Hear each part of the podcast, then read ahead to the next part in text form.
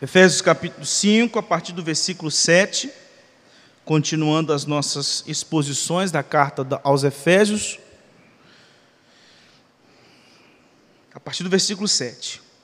Portanto, não participem daquilo que eles fazem, porque no passado vocês eram trevas, mas agora são luz no Senhor.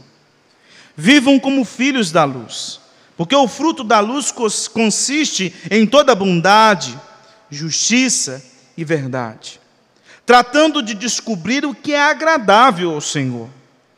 E não sejam cúmplices nas obras infrutíferas das trevas, pelo contrário, tratem de reprová-las. Pois aquilo que eles fazem em segredo é vergonhoso até mencionar.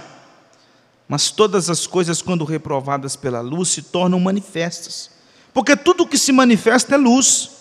Por isso é que se diz: desperte, você que está dormindo, levante-se dentre os mortos, e Cristo o iluminará.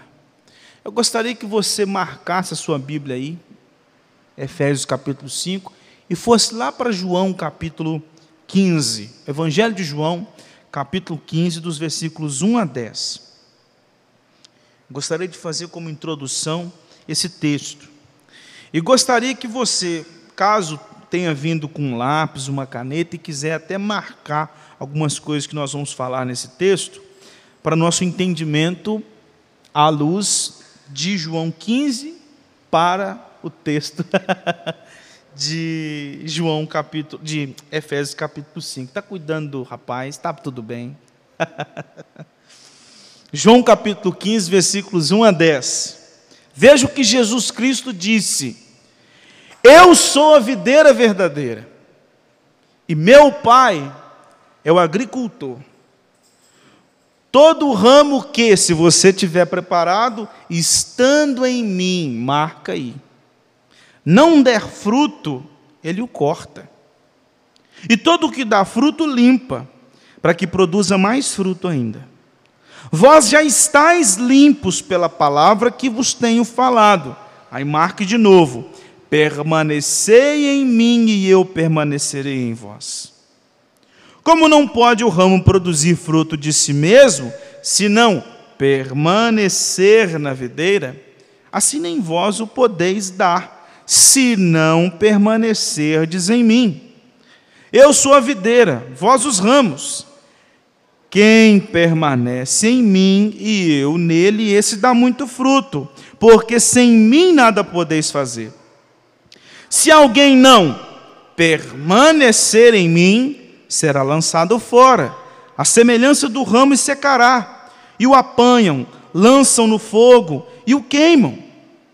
Se permanecerdes em mim e as minhas palavras permanecerem em vós, pedireis o que quiserdes e vos será feito. Nisto é glorificado meu Pai, em que deis muito fruto e assim vos tornareis meus discípulos. Como o Pai me amou, também eu vos amei. Permanecei no meu amor. Se guardardes os meus mandamentos, permanecereis no meu amor. Assim como também eu tenho guardado os mandamentos de meu Pai, e no seu amor permaneço. Você viu a quantidade de vezes que Jesus, em dez versículos, usou o verbo permanecer. Permaneça em mim. Esteja, estando em mim, você pode dar fruto. Porque é isso que Jesus Cristo está dizendo. Tanto que tem uma expressão que ele usa assim: não pode o ramo dar fruto de si mesmo. Aqui atrás tem um, tem um, um pé de, de manga. Está começando a cair umas mangas ali da maré. De vez em quando eu tomo um susto. Aí eu, opa, tem alguém entrando aí. Corta aquele galho de manga e vê se ele brota manga. Ele não brota mais, porque ele foi cortado da videira, ou melhor, da árvore, da mangueira nesse caso, né? Ele foi cortado da árvore. Ele não vai dar fruto. Então, o ramo, o galho, ele não vai dar fruto se ele estiver fora da videira. E o fruto não é do, da árvore, do, melhor dizendo, do, do galho, o fruto é da árvore. Então, o que, que Jesus está dizendo aqui? O fruto que vocês produzem são meus. Vocês são ramos. Então, esse texto, Jesus está dizendo que a frutificação vem dele, ele é propriedade de Cristo, os frutos são propriedades de Cristo, e os frutos são para a glória dele. Os frutos são para a glória de Cristo. E Jesus usou uma expressão muito importante nesse texto: tornareis meus discípulos. O que, que um discípulo faz? Imita o mestre. Imita o mestre. Um discípulo vive de acordo com o seu mestre. Naquela época, no Antigo Testamento e naquele período de Jesus, os discípulos que eram chamados de talmidins, eles acompanhavam o mestre o tempo todo. E a, o ensino não se dava apenas dentro de uma sala fechada. Colocava ali, ia para o quadro, vamos lá, vou ensinar vocês como é que funciona. Olha a vida de Jesus, olha os evangelhos. Como é que Jesus ensinou os discípulos? Ele não ensinou os discípulos sentando os caras numa, numa sala, indo para a lousa. Vamos lá, vou explicar aqui para vocês. Bem-aventurado o homem, etc. Está vendo isso aqui? Isso aqui é do grego tal, não sei o que. Não, Jesus não faz isso. Abre aí Isaías capítulo 5. Ele faz assim. Jesus chama os caras e fala: vem atrás de mim. E ele vai ensinando os discípulos assim, ó, no dia a dia. Sobe uma montanha, lá em cima ele faz um negócio para eles. Daqui a pouco ele cura alguém ali, eles estão vendo. Tudo acontecendo. Vocês são meus discípulos, então façam aquilo que eu faço. Vivam do jeito que eu vivo. Produzam os frutos. Mas para vocês produzirem, vocês precisam estar em mim. Esses textos que nós temos visto da carta aos Efésios mostra a produção de frutos, que nada mais é que viver como Cristo. Nós já vimos que nós devemos nos revestir deste novo homem criado em Cristo Jesus, que produz frutos. E os frutos foram mencionados pelo apóstolo Paulo a partir do versículo 25, onde Paulo tratou de trabalho, da verdade, Paulo tratou do nosso relacionamento interpessoal. E Paulo, então, agora a partir do capítulo 5, versículo 3, que foi o texto que nós expomos na semana passada, tratou de um tema relacionado à imoralidade sexual. Tendo em vista que naquele período e naquela região, ainda mais se tratando de Império Romano, a imoralidade sexual corria solta. E aí Paulo diz: vocês não devem viver assim, porque isso não convém a santos. Isso não convém àqueles que foram eleitos por Deus Pai, redimidos por Cristo Jesus e habitados pelo Espírito Santo, selados pelo Espírito. Então vocês não devem usar de linguagem obscena, vocês não devem viver na imoralidade sexual, vocês não devem agir de modo indecente, vocês têm que tomar cuidado com as suas palavras. Sabe por quê? Porque nenhuma pessoa imoral, impura ou avarenta vai herdar o reino dos céus. Todos estes que são idólatras, avarentos, impuros e assim por diante, estarão fora do reino de Cristo. E aí Paulo termina no versículo 6 dizendo assim: tomem cuidado, porque tem uns falsos mestres andando por aí, dizendo que basta crer em Jesus e é o suficiente. Não importa o jeito que se vive. Basta crer em Jesus. Toma cuidado, porque isso é falsa profecia, isso é falso ensino. E aí a gente entra no texto que nós lemos, capítulo 7, que é Paulo concluindo essa parte. Portanto, não participem daquilo que eles fazem. Então o apóstolo Paulo vai tratar sobre o fato de sermos filhos da luz. E se nós, nós somos filhos da luz e Cristo é a luz do mundo, nós então refletimos Cristo. Nós frutificamos ou nós damos os frutos que são de Cristo. Porque nós estamos ligados à videira. E nós vamos ver então que o apóstolo Paulo, dos versículos 7 a 14, apresenta o estilo de vida dos filhos da luz. Como é que é o estilo de vida dos filhos da luz? E aí, primeiro, o apóstolo Paulo vai tratar aqui ah, o motivo da mudança de comportamento. Por que filhos da luz? Porque antes eram trevas. Então Paulo faz o jogo aqui: trevas, luz, trevas, luz, trevas, luz, trevas, luz. Relacionando estes imorais dos versículos 3 a 6 com trevas. E aqueles que vivem o contrário deles como luz. E aí Paulo agora no versículo 7 e versículo 8, a parte A, vai mostrar o motivo da mudança de comportamento. Veja aí. Portanto, não participem daquilo que eles fazem, porque no passado vocês eram trevas, mas agora vocês são luz do Senhor. Qual que é o motivo? Não vivam como filhos das trevas, vocês que já foram filhos das trevas.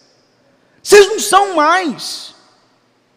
Conversão, regeneração, nova vida, justificação mediante a fé salvo em Cristo Jesus. Então o estilo de vida mudou radicalmente da água para o vinho completamente diferente. É isso que Paulo está apresentando. Nós nascemos de novo, nós temos uma nova vida, e essa nova vida é marcada por santidade. E Paulo apresenta então os argumentos. Vocês eram trevas. E Paulo está tirando isso da onde? Do que ele acabou de dizer, alguns textos atrás. Capítulo 2, versículos 1 a 3, Paulo disse: Estando vós mortos em vossos delitos e pecados, nos quais andastes outrora, segundo o curso deste mundo, segundo o príncipe da potestade do ar, dos filhos da desobediência, e eram, portanto, filhos da ira, como também os demais. E aí, quando chega no versículo 11 e 12, Paulo se referindo especificamente aos gentios, que era uma porcentagem da igreja em Éfeso, diz assim: vocês estavam sem Deus no mundo, vocês estavam distantes da comunidade de Israel, vocês estavam distantes da aliança de Deus, da promessa, das promessas de Deus, vocês estavam sem Cristo. Vocês viviam alheios à vida com Deus. Este era o estado anterior de vocês. Aí diz Paulo: porém, agora vocês são luz. Baseado no que ele disse anteriormente. Mas Deus, sendo rico em misericórdia, por causa do seu grande amor com que nos amou, e estando nós mortos em nossos delitos e pecados, nos deu vida juntamente com Cristo, pela graça sois salvos mediante a fé. E ele também, baseado no versículo 13, mas vocês foram achegados para a comunidade da aliança, se referindo aos gentios. Vocês agora têm Deus, vocês agora têm um Cristo, vocês agora estão inseridos na família da fé, vocês agora não estão vivendo uma vida sem sentido, vocês têm sentido agora porque houve uma transformação radical na vida de vocês, operado por Deus Pai. E aí, quando Paulo escreveu a segunda carta aos Coríntios, que nós lemos aqui na liturgia, a partir do capítulo 6, a partir do versículo 14, Paulo diz o seguinte: existe alguma comunhão entre luz e trevas? Existe alguma comunhão entre Cristo e o maligno? Existe alguma comunhão entre aqueles que servem a Deus e aqueles que servem os ídolos? Existe alguma comunhão? Não há. Vocês são luz. Vocês são filhos da luz. Vocês nasceram de novo. Vocês estão inseridos, enxertados na videira que é Cristo. E por isso vocês frutificam. Vocês dão frutos. E esses frutos são os frutos do próprio Cristo. E por que que Paulo diz que nós somos luz? Porque Cristo nos redimiu. Por isso que nós somos luz. Não é que um dia você era trevas, aí você levantou da cama e falou assim: não, a partir de hoje eu vou parar com esse negócio, a partir de hoje eu vou mudar a minha vida. Esses dias eu estava no Uber, peguei o Uber, aí o camarada conversando comigo assim: rapaz, eu já fiz muita besteira na minha vida, mas aí eu decidi parar com esses negócios, decidi parar, vou mudar de vida. Hoje eu não sou mais nada daquilo que eu era antes, ou seja, uma mudança que ele mesmo gerou. Ele mesmo decidiu mudar. Não, eu fazia assim, eu fazia. Você precisa de ver, eu era assim, eu era assado, eu era não sei o quê, eu fazia isso, fazia aquilo outro. Mas aí eu decidi mudar. Ou seja, porque o pensamento popular é o seguinte: entra para dentro de você, repensa as coisas que você fez e muda de vida. Só que aí o apóstolo Paulo está dizendo que nós não somos luz, porque um dia nós acordamos inspirados em casa e decidimos mudar de vida. Não! Foi o próprio Deus que operou mudança em nós, transformou a nossa vida por inteiro. É isso que Paulo está dizendo aqui. E por que nós somos filhos? Porque Paulo, lá no início da carta, disse que ele nos adotou. Nós somos luz porque ele nos transformou em luz, porque nós éramos trevas. E nós somos filhos porque antes a gente não era. A gente era bastardo, a gente era rebelde, a gente vivia sem Deus no mundo. Mas aí Ele nos transformou, Ele nos adotou em Cristo Jesus antes da fundação do mundo, para sermos seus filhos. Então nós somos filhos em Cristo para revelar a luz de Cristo. A luz de Cristo. Então as nossas boas obras não são de fato nossas. As nossas boas obras são as boas obras de Cristo. Paulo disse: Pois somos feitura dele, criados em Cristo Jesus para boas obras, as quais Deus de antemão preparou para que andássemos nelas.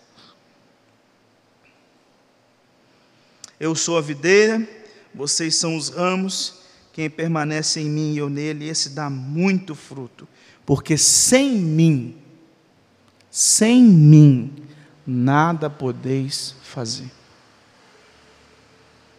Então, quando nós vivemos de modo digno da nossa vocação, que foi o que Paulo disse no capítulo 4, versículo 1, rogo-vos, pois, que andeis de modo digno à altura da vossa vocação. E quando Paulo chega no capítulo, ainda no capítulo 4, a partir do versículo 17 a 24, ele diz: Despojeis do velho homem e vos revistais do novo homem, criado segundo Deus. É porque, quando nós vivemos como filhos da luz, nós produzimos os frutos de Cristo. E a gente precisa entender, irmãos, que quando Paulo usa sua pena para exortar a igreja, é Deus exortando, porque ele é um apóstolo. E como apóstolo de Cristo, ele está fazendo uma exortação, e não é para o mal da igreja, é pelo bem, é pelo bem-estar da igreja, é para o melhor de nós. Como disse o apóstolo João, vede que grande amor nos tem concedido o Pai, a ponto de sermos chamados filhos de Deus, e de fato somos filhos de Deus, e Deus cuida de nós. Se somos filhos de Deus, Ele cuida de nós, Ele nos sustenta, Ele nos exorta, Ele nos disciplina, Ele nos reorienta, Ele nos coloca nos trilhos de volta. Como um pai que, quando o filho começa a ficar rebelde, ele dá um jeito, ele dá um castigo, ele dá uns tapas. Porque é assim que Deus faz conosco. E assim Ele está usando a pena de Paulo para dizer: não vivam como eles vivem porque vocês são filhos da luz. Os filhos das trevas, eles vivem em desobediência. E os filhos das trevas, o lugar deles é o inferno. Sabe por que, que eles vão para o inferno? Porque eles vivem contra a minha vontade. Sabe por que, que eles vão para o inferno? Porque eles procuram satisfazer os seus próprios desejos do coração, quando na verdade eles deveriam seguir a minha vontade, mas não seguem.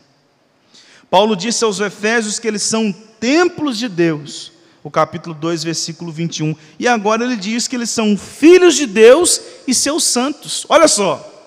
São várias expressões que Paulo usa na carta para mostrar a importância de nós vivermos uma vida de santidade. Vocês são templo de Deus, ou seja, Deus mora em vocês. Deus reside em vocês, Deus habita em vocês. Outra coisa, vocês são filhos. Deus é o pai de vocês. E que filho vive uma vida de desobediência ao pai? Outra coisa, vocês são santos. Ou seja, vocês foram consagrados, separados, vocês agora são propriedade exclusiva de Deus e devem viver para a glória de Deus. Vocês não vão encontrar satisfação neste mundo, vocês não vão encontrar satisfação nas impurezas, na idolatria, nada vai satisfazer vocês, porque vocês têm um novo caráter, uma nova identidade, e só Deus satisfaz vocês. O pecado jamais vai satisfazer. E agora, do versículo 8, a parte B, até o versículo 14, Paulo mostra os aspectos desse novo comportamento em Cristo. Veja bem.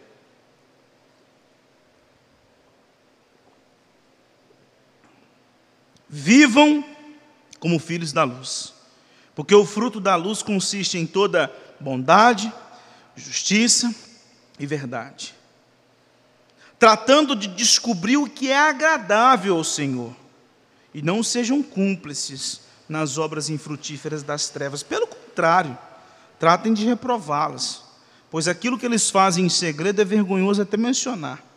Mas todas as coisas, quando reprovadas pela luz, se tornam manifestas, porque tudo que se manifesta é luz. Por isso é que se diz: desperte, você que está dormindo, levante-se dentre os mortos, e Cristo o iluminará. Paulo usa, Paulo faz uso aqui de três dos chamados fruto do Espírito, bondade, justiça e verdade. Bondade é amor em ação, justiça é o caráter de Deus e verdade é uma conformidade com a palavra de Deus. E Paulo trabalha tudo isso com a seguinte expressão: provando sempre o que é agradável ao Senhor. Veja que, como lá no capítulo 2, Paulo disse assim: vocês estavam mortos nos vossos delitos e vocês viviam segundo os próprios pensamentos, as próprias inclinações da carne. Vocês seguiam o curso deste mundo, vocês seguiam o príncipe da potestade do ar, que é o diabo. Agora, Paulo vem aqui e diz assim: busquem o que é agradável ao Senhor. Já não é mais o que é agradável a você, já não é mais o que é agradável ao mundo e já não é mais o que é agradável ao diabo, é o que é agradável ao Senhor.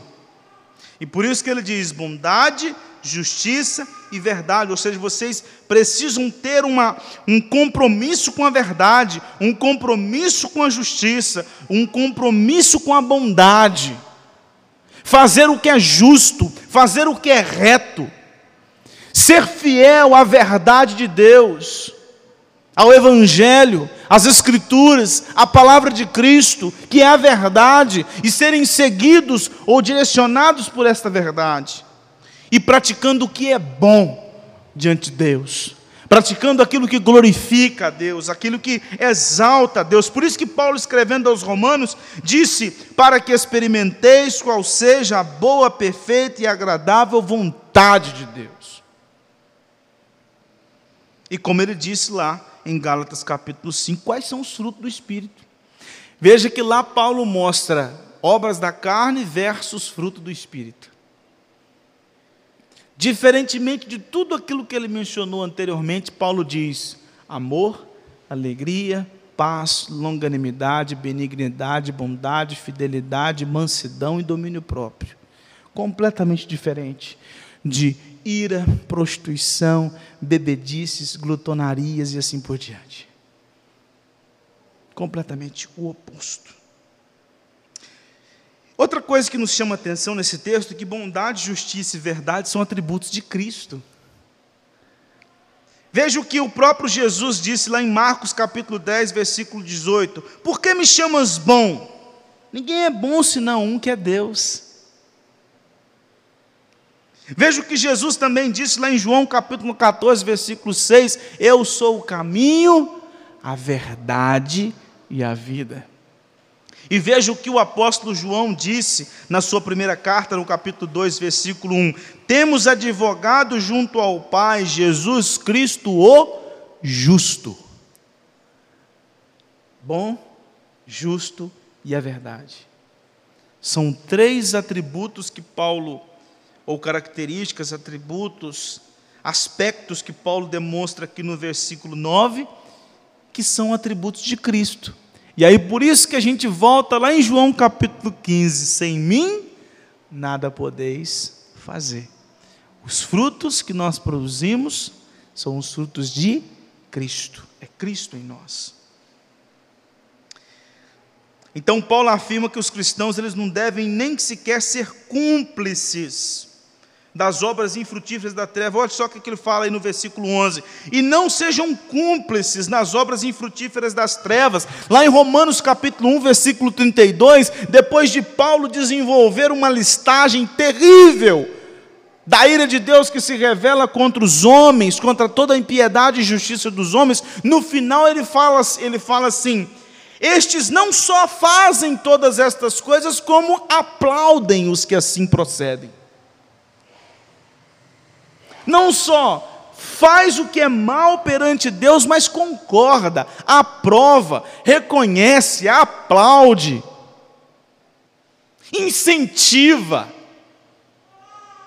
Incentiva uma vida completamente. Mas aí o que Paulo está dizendo, e não sejam cúmplices, não concordem com esse tipo de vida.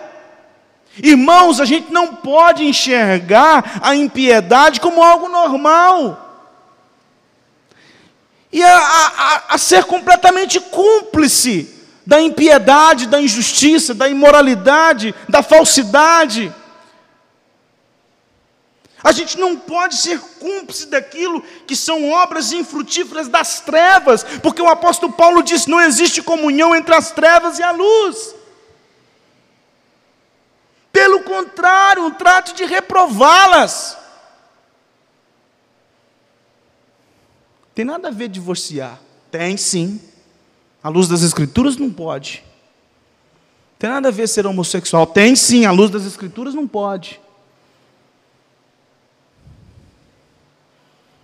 Não tem nada a ver mentir. Tem sim. À luz das Escrituras não pode. Ah, não tem nada a ver eu dar aquela sonegada né, no imposto, até porque o leão veio brabo esse mês, esse ano. Não, tem sim. A luz das Escrituras é furto, é roubo, é pecado. Ou seja, não concordem. E às vezes nós, como bons brasileiros que somos, a gente, para né, ser amigo de todo mundo, a gente, ah, né, pois é, né? Aham, aham, não, tô, não, tá certo, né, bobo? É, cada um entende, né, de um jeito, né? Ah, tá certo, não, mas se você pensa assim, né, que Deus te abençoe. Ó, oh, que Deus te abençoe ainda. Não, Paulo diz: reprove. E olha o que, que Paulo fala no versículo 12, gente. Pois aquilo que eles fazem em segredo é vergonhoso até mencionar. E Paulo está aqui se referindo à imoralidade sexual ainda, dos versículos 3 a 6. O que eles fazem em segredo, eu tenho vergonha até de falar que dirá fazer? Que dirá agir daquele jeito? Como eu disse para os irmãos na semana passada, uma das práticas imorais do povo do, dos gentios efésios era ir ao, ao templo se prostituir. O templo da deusa Diana. E as orgias eram praticadas das mais diversas. E o que, que Paulo está dizendo? O que eles fazem lá em segredo, eu tenho vergonha até de falar com vocês. Que dirá fazer? As palavras que eles usam no dia a dia deles, na feira, na farmácia, o jeito de tratar uns aos outros, as brincadeiras bobas que eles usam uns com os outros, só mencionar já faz a cara da gente corar. É vergonhoso até de falar. Que dirá agir daquele jeito? Agir daquela forma, realizar as mesmas práticas, pensar do mesmo jeito. Que dirá? Veja o que o Senhor Jesus Cristo ah, disse no capítulo 5 de Mateus, versículos 14 a 16: Vós sois a luz do mundo. Não se pode esconder a cidade, aqui cidade é uma referência à igreja. Não se pode esconder a igreja edificada sobre um monte, nem se acende uma candeia. Candeia é também um símbolo para a igreja. Quais são os sete candeeiros de Apocalipse? As sete igrejas da Ásia Menor. Então não se acende uma candeia, uma igreja, para colocá-la debaixo do alqueire, mas no velador. E assim ela alumia a todos que encontram na casa. Assim brilhe também a vossa luz diante dos homens. Com que propósito?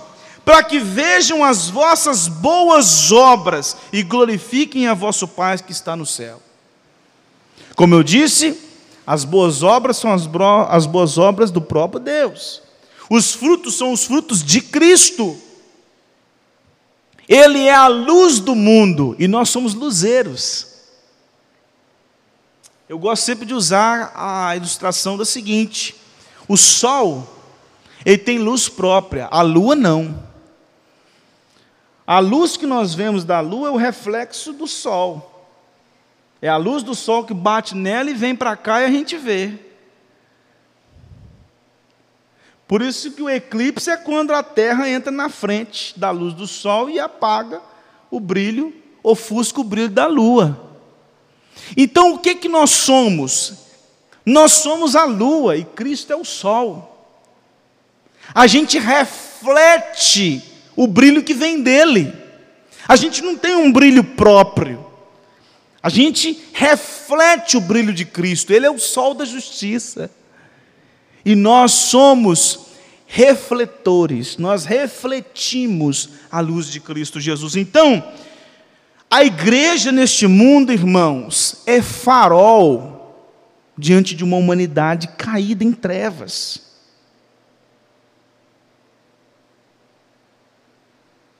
Por isso que Jesus, além de luz, usa um outro, faz uma outra ilustração, dizendo que a igreja também é sal. E sal, você sabe que tem dois propósitos: temperar e conservar. Ele dá sabor e conserva. E quando Cristo usa essa ilustração, ele está querendo dizer o seguinte: vocês são luz porque vocês iluminam este mundo que está em trevas, porque vocês refletem a minha luz neste mundo. E vocês são sal, porque vocês é que dá, vocês é que dão tempero a este mundo, e é vocês que conservam este mundo sem o derramamento pleno da ira santa de Deus. Por isso que eu não concordo com a visão escatológica de que a igreja vai ser arrebatada e o povo ainda vai viver por um período. Sabe por quê? O que mantém a ira de Deus, o que segura a ira de Deus de derramar de uma vez por todas sobre esse mundo são os eleitos de Deus que aqui estão. Porque é o sal que está preservando. Tira o sal. A ira de Deus desce sem dó e piedade. Porque a igreja não está ali mais. Que é exatamente isso que vai acontecer quando a ira de Deus se derramar sobre todos os ímpios, a igreja não vai estar lá no meio, ela vai estar refugiada debaixo de Cristo.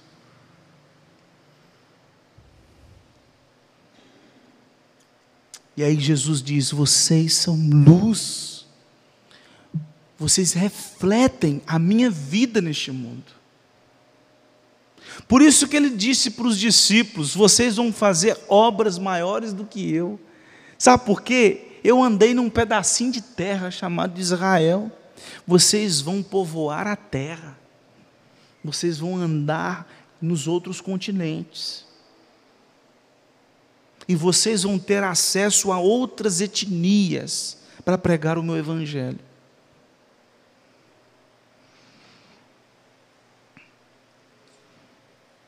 Aí o versículo 13: Mas todas as coisas, quando reprovadas pela luz, porque a luz reprova, reprova as trevas, elas se tornam manifestas, ou seja, quando você está ali procurando aquela chave debaixo do. debaixo da cama que você joga a lanterna, a, a chave aparece. Você olha debaixo da cama, cadê essa chave? Essa chave, parece que ela caiu aqui, bateu a lanterna, opa, ali ela. O que, que, Jesus, o que, que Paulo está dizendo aqui? As coisas, quando reprovadas pela luz, ou seja, quando, quando a luz lança a reprovação, ela se torna manifesta. Porque tudo que se manifesta é luz. E por isso que Paulo disse em 2 Coríntios capítulo 6, não existe comunhão entre trevas e luz. Não dá para caminhar. Não dá para caminhar junto. Então, irmãos, a gente aprende algumas coisas. Uma delas é de que a igreja nunca pode ser aplaudida pelo mundo. Nunca. No dia que a igreja cair nas graças do mundo, ela caiu no desagrado de Deus. Porque não existe comunhão entre luz e trevas. A gente tem que ser perseguido mesmo. A gente tem que ser chamado de chato, de sem sal, de ultrapassado, de retrógrado. É assim que você pensa família, cara? Ah, não, você está muito para trás, você não andou para trás. Os tempos mudaram. É assim que você pensa criação de filho, cara? Ah, para com isso, rapaz, o mundo mudou. O mundo mudou para você, cara, agora para nós não. Porque as escrituras é a nossa regra de fé e prática. E ela continua a mesma. Aí Paulo conclui essa parte com o versículo 14, citando possivelmente Isaías capítulo 60, versículo 1. Sabe por quê? Olha só como é que está aqui no texto de Efésios. Desperte você que está dormindo, levante-se dentre os mortos e Cristo o iluminará. Aí quando você vai para Isaías capítulo 60, versículo 1, está assim, ó, dispõe-te, resplandece, porque vem a luz e a glória do Senhor nasce sobre ti. Veja como é que é muito próximo. Possivelmente isso aqui é uma tradução, talvez até mesmo em grego, de Isaías capítulo 60, versículo 1, e é muito provável que isso aqui seja trecho de um hino que a igreja cantava naquele período primitivo. E faz, inclusive, uma, uma certa. E, e, e, faz, como que eu vou dizer? É, é, é, é, é e faz sentido porque logo depois, a partir do versículo 15, Paulo vai dizer que para sermos enchidos pelo Espírito Santo de Deus, uma das formas é falando entre vós com salmos, hinos e cânticos espirituais. Ou seja, encha o coração com canções bíblicas que expressam as escrituras. E assim vocês vão ser cheios do Espírito. E talvez seja por isso que Paulo cita o trecho de um possível hino primitivo. Desperte você que está dormindo, levante-se dentre os mortos e Cristo o iluminará. E o que, que esse, essa citação foi usada por Paulo para quê? É para declarar que aquele que renunciou aos ímpios caminhos do mundo deve viver uma vida compatível com a sua nova realidade, que vai exatamente ao encontro do que Paulo diz dos versículos 14 a 20, 17 a 24. Vocês devem se despir do velho homem e se revestir do novo homem, criado segundo Deus em Cristo Jesus. Então é mortificação do pecado, vida de santidade. Mortificação do pecado, vida de santidade. Não viva como as trevas, viva como luz, porque vocês são filhos da luz. Então, frutifiquem nesse mundo mal. E aqui, alguns textos que nos auxiliam também no entendimento. Lá em Provérbios capítulo 4, versículo 14, o sábio disse: As veredas dos justos são como a luz da aurora, que brilha mais e mais até ser dia perfeito. Paulo disse anteriormente aqui na carta aos Efésios: habite Cristo no vosso coração, para que sejais tomados de toda a plenitude de Deus, que tem a ver com crescimento espiritual. E Paulo diz também aos Romanos, no capítulo 13, versículos 12 a 14: Vai alta noite e vem chegando o dia. Deixemos, pois, as obras das trevas e revistamo-nos das armas da luz. Andemos dignamente como em pleno dia, não em orgias e bebedices, não em impudicícios, ou seja, imoralidades. E aqui a palavra é porneia, de onde vem pornografia, não em porneia e dissoluções, não em contendas e ciúmes, problemas interpessoais, brigas, confusões, mas, pelo contrário, revestivos do Senhor Jesus Cristo e nada disponhais para a carne no tocante às suas concupiscências. E aí eu gostaria de caminhar para algumas aplicações. A primeira delas é que a gente nunca deve se esquecer da nossa filiação. Com base nesse texto, nunca se esqueça de quem você é filho. Você era filho do diabo, mas agora você não é mais. Porque se houve uma regeneração, se houve uma mudança, se houve conversão, se houve novo nascimento, é porque você agora é filho de Deus. E como filho de Deus, você vive de acordo com a palavra de Deus. Então nunca se esqueça disso. Eu sou um filho de Deus, e como filho de Deus, eu tenho que obedecer o meu pai. Segunda coisa, nós não devemos viver como os ímpios para alcançá-los. Tem gente que usa um texto, inclusive, de Paulo, para dizer assim: fiz-me fraco para com os fracos, né, para, se possível, ganhá-los. Aí o pessoal fala assim: ah, não, a gente tem que, né? Aí teve um, um, um conhecido, um conhecido meu, que foi varar no Rock in Rio.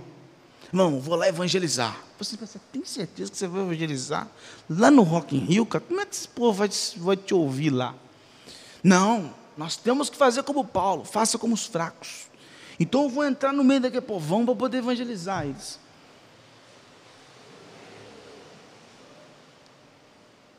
Não estou falando mal, por favor.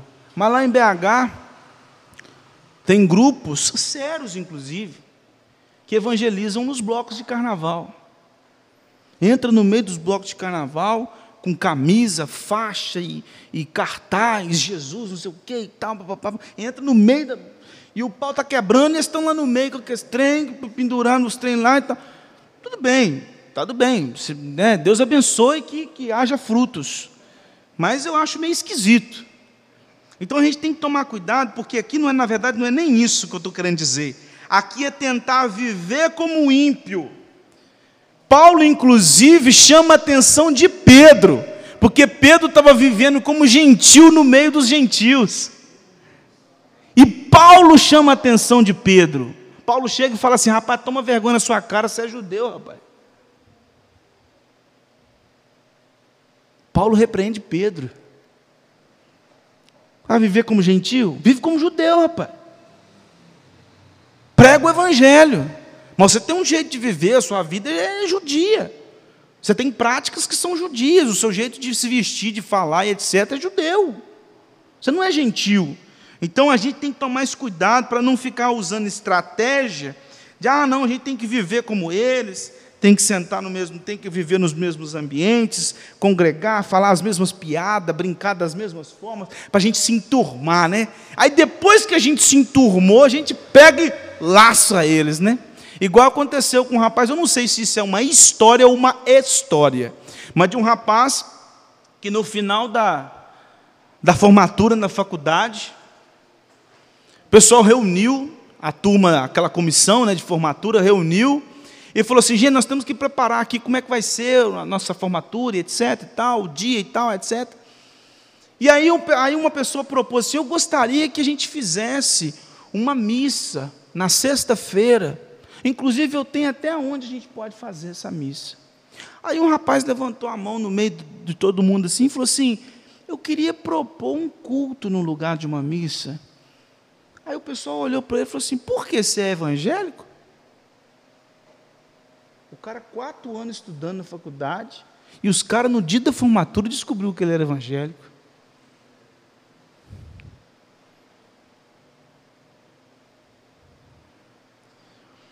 Nós deveríamos ter mais vergonha do pecado e parar de brincar com ele. A gente teria que parar de brincar com o pecado. A gente ri do pecado. A gente faz chacota do pecado. A gente conta piada que tem pecado. E ainda acha graça daquilo. E Paulo disse: reprove, gente. Não dá nem para mencionar o trem que esse povo faz, não. Devemos reprovar o pecado, seja em nosso meio ou fora de nós.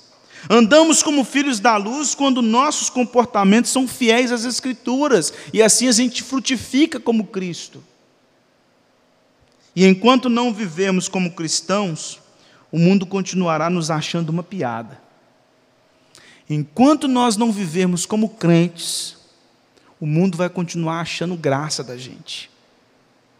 Igual aconteceu numa live no ano passado, um pastor fez uma live, ele estava se preparando para começar a live.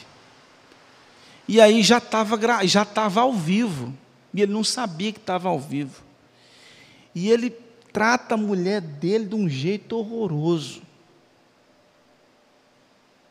Eu não sei o que, que acontece lá, e ele pega e fala um monte de coisa com a mulher, e xinga ela, e, aquela, e o trem já estava gravando, já estava live. E os irmãos da igreja tudo preparando para um momento de oração, e vendo o cara acabar com a mulher dele dentro de casa. Então, enquanto nós não vivemos como cristãos, a gente vai continuar sendo uma piada para o mundo. A gente, o povo vai, vai continuar achando graça de ver a gente no domingo assim, ó, indo para a igreja. Porque não existe vida. Agora, quando a gente for diferente, a gente vai ser perseguido. Concluindo, a frutificação vem de Cristo, é propriedade de Cristo e é para a glória de Cristo.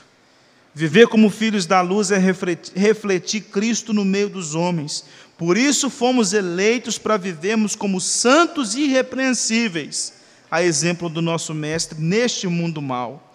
Cristo é o homem perfeito que teve prazer na lei do Senhor, assim como seus discípulos também devemos ter prazer na lei do Senhor e vivermos de modo a agradá-lo nesse mundo mau.